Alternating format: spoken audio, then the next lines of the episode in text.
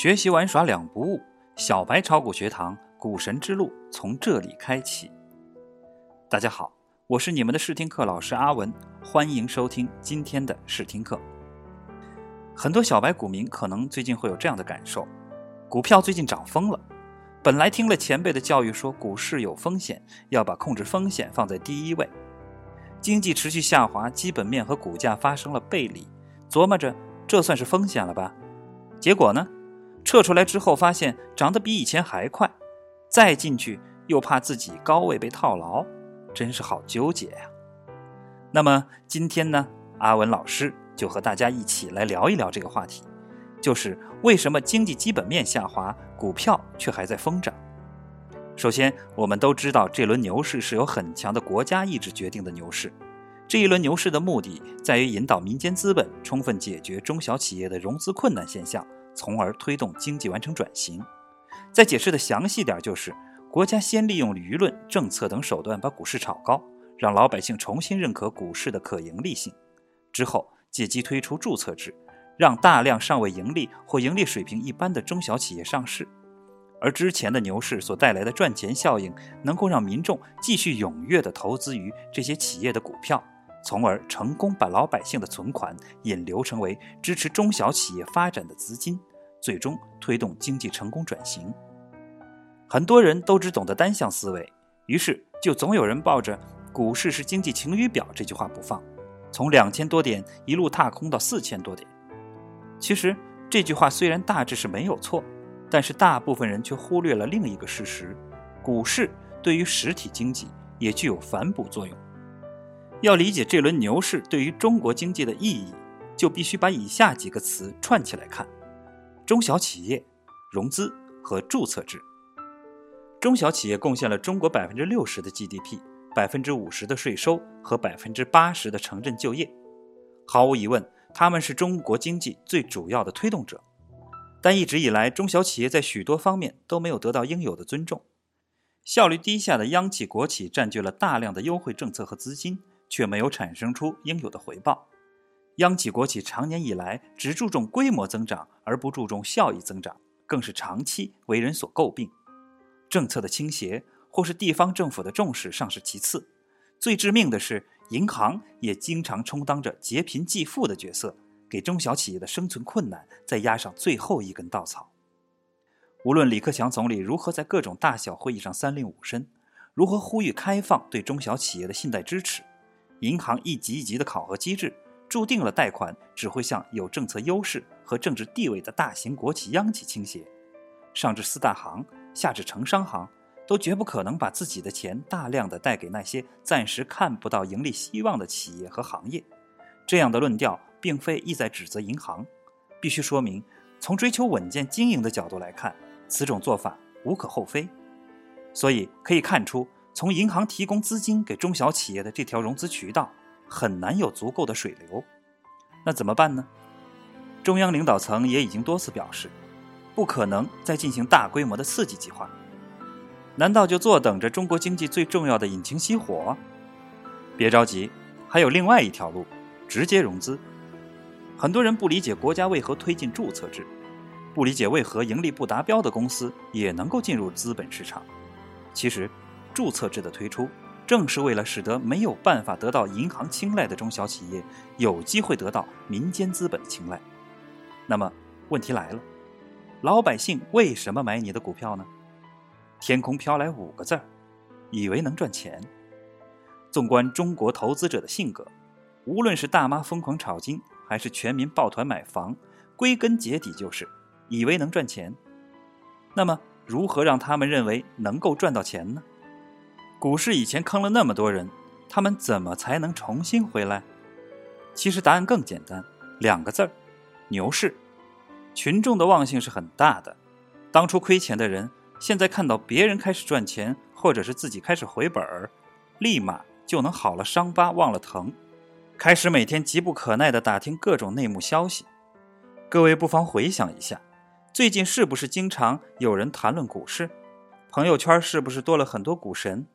饭馆的邻桌上，陌生人是不是又开始吹牛，说自己又赚了多少多少钱？所以说，太阳底下没有新鲜事。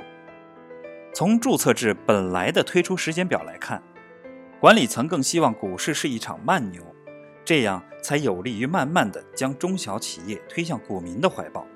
但不断飙升的两融余额已经把国人的赌性体现得淋漓尽致。在中国，注定只有蛮牛，很难有慢牛。这也就是说，为何李克强总理一直在强调要加快注册制的推出？注册制再不赶紧追上牛市的步伐，前面的努力就可能是前功尽弃了。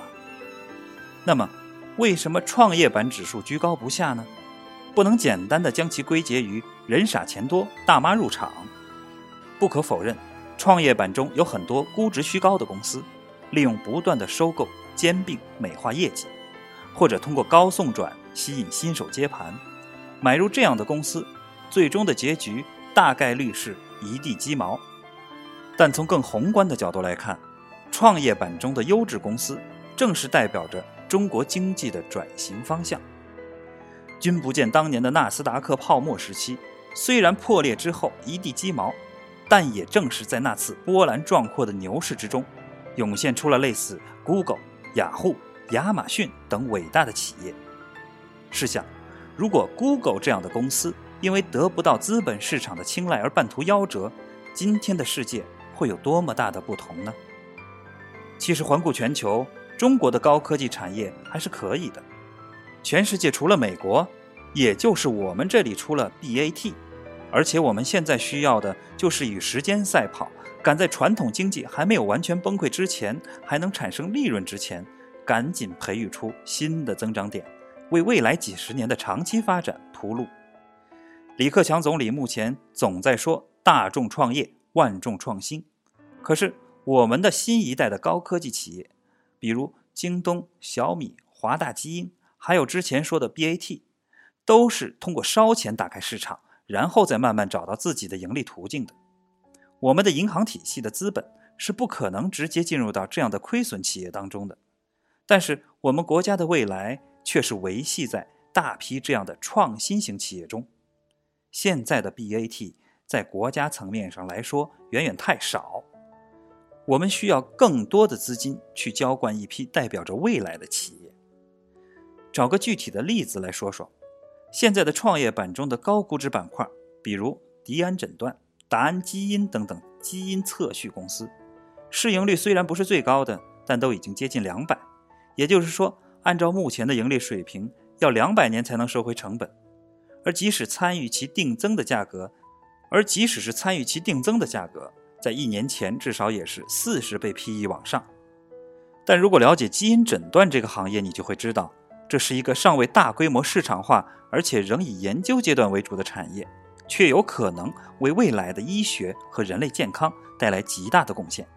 这样的行业往往只有先在二级市场上得到了充分的认可，才有可能在一级市场上得到资本真金白银的支持。毕竟，资本的趋利性是不可改变的。而一旦行业出现技术性的突破，这是一个至少有数千亿甚至上万亿规模的行业。那些初期便进入并最终活下来的公司，必将为投资者带来像当初的 Google、Facebook 一样的惊人回报。这也解释了为何阿里健康与迪安诊断签下了战略合作协议。最聪明的资本们早已悄然进入大众尚未理解的行业。总之，如果股市好，老百姓口袋里的钱才有可能流入股市，民间资本才有动力流入一级市场。给予创业公司支持，从而反哺实体经济，强力推动中国经济转型。反之，如果股市熄火，老百姓的钱只能继续存在银行，中国的储蓄率依然会居高不下，那么实体经济很有可能走向大面积哑火的可怕局面。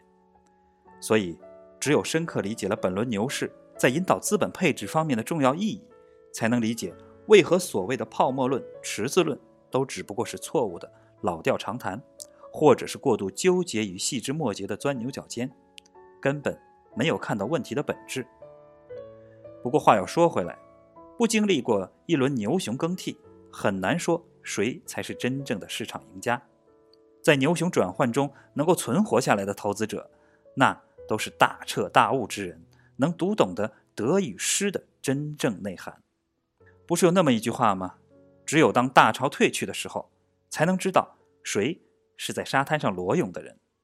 好了，今天的课我们就上到这儿，同学们，下堂课见。